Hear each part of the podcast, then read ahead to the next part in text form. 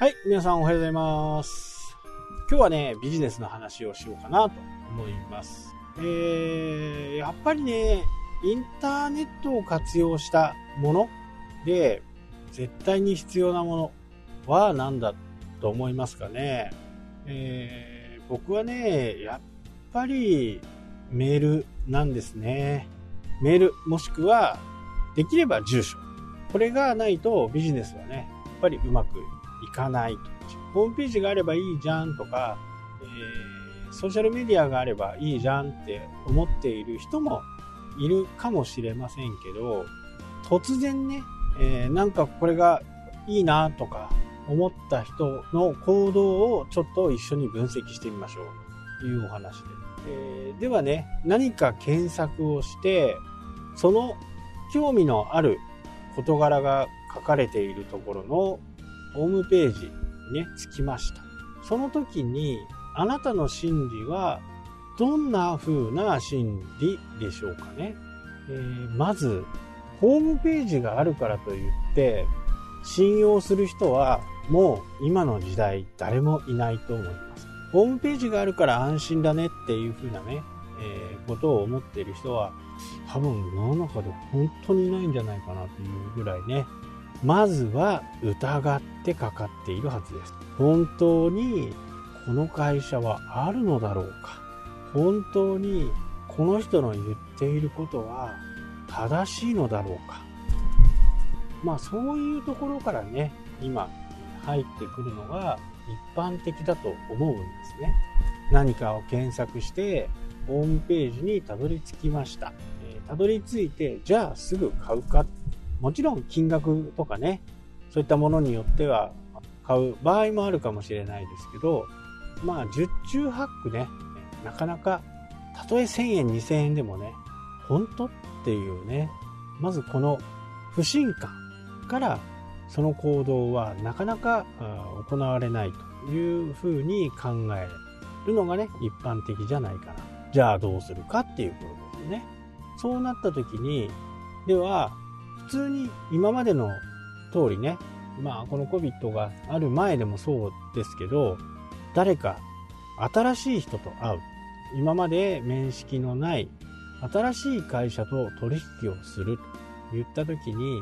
インターネットが盛んになる前まではね、やっぱり名刺を交換して、その会社に行ってみたり、逆にこちらの会社に来てみたり、こちらの会社に呼んでみたり、そうすることで、え会社の存在感とか、あ、本当にやってるんだなとか、そういったものがこう分かっていくわけですよね。で、ホームページを見て、いきなり買う人、こちらはね、ホームページ見たからには買ってほしいわけですよね。じゃあその人に対して、どんなメッセージを出しているのかっていうと、これまあ例え話で言うとね、初対面で会った人に、もう付き合ってください。僕と結婚してください。みたいなことを言っているようなものなんですよね。まだお互いのことを何も知らないうちに付き合ってください。普通に考えたらありえない話ですよね。うわ怖いって普通思うわけです。でも、ホームページではそういうことをやっているわけですよね。これがもう何回も会ってる人とか、その人のことをね、知っている人だったら、じゃあ付き合ってもいいかなって思ってくれるかもしれない。その時に言えばね、何回か会って、しっかりこうお互いのことが、しっかりでもなくても、なんとなく分かり合えて、で、そこから親密になって、より分かり合えるね、えー、関係になればいいのかなと思いますけど、ホームページで売ってる場合って、どうしてもね、えー、もう付き合ってください、付き合ってくださいってことを、事細かに書いているわけですよね。で、一方は、不信感しかない中でホームページに来ているっていう、このギャップを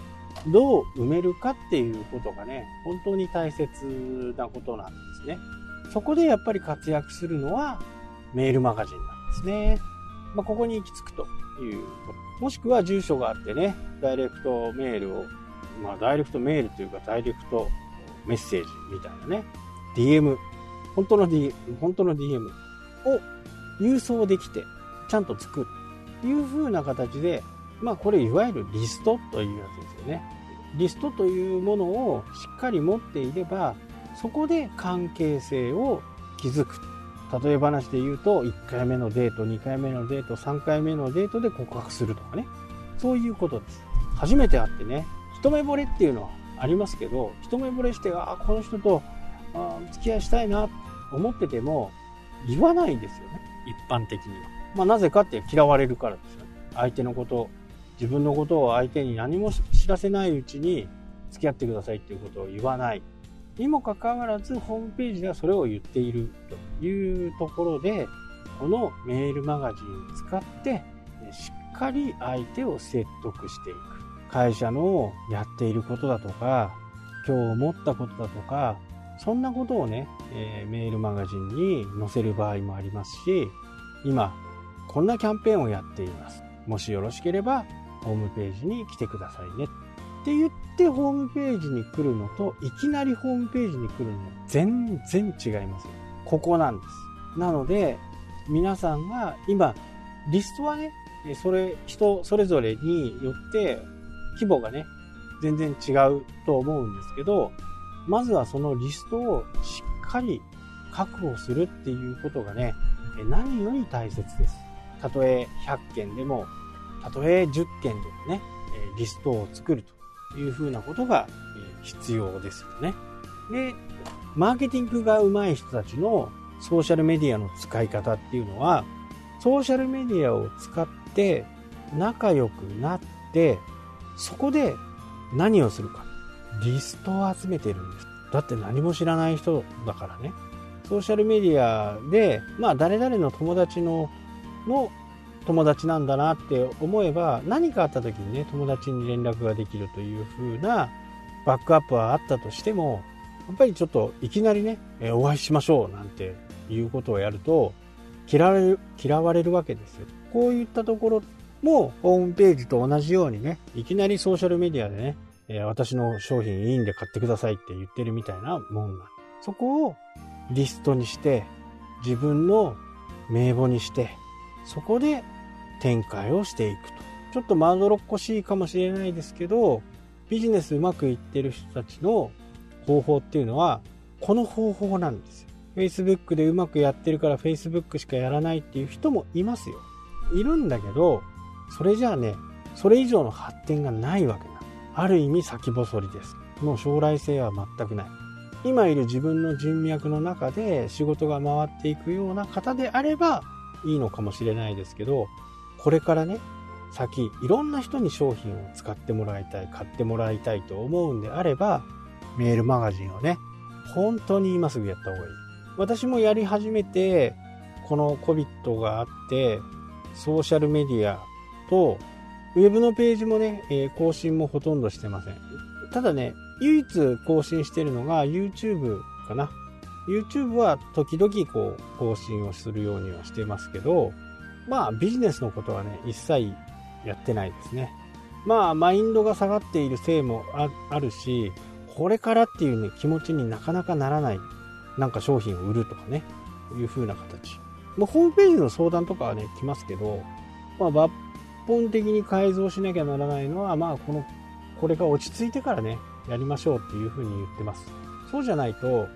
この騒動が終わってどうなるか、この日本の状態、世界の状況がどうなるかっていうのが、まあ、先が見えないんですよね。なので対策することもできない。Google はアップデートをね、えー、この5月に行いますけど、コアアップデートを行いますけど、どうなっていくのかね、ちょっとこう、わからないんですよね。ただ、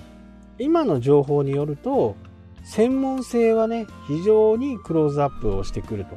専門性がないと思われると、それだけで順位が下がるというふうにね、これまで以上にその傾向が顕著になるのではないかと言われているんで、専門性がね、非常に重要になってくると思います。え、メールマガジンのスタンドをね、使わなくても、10件、20件ぐらいまでだったら、簡単にね、えー、自分のメールマガジン風にできますんで、それをね、試して見てほしいんですね。で、実際に定期的に情報を発信する。情報を発信すれば、それなりのリターンがありあります。見ている人が、わ、私見たよっていう風な人じゃなくてね、しっかり見ている人がいるんで、その人に届けるようなメールマガジンをね、発信してみてください。必ずこれは役に立ちます。たとえビジネスが変わったとして、この COVID でね、今の仕事を辞めて、次の仕事になった時にでもね、活躍できるんで、今、このメールマガジンの重要性っていうのは非常に高いと言えると思います。はい、というわけでね、今日はこの辺で終わりたいと思います。それではまた。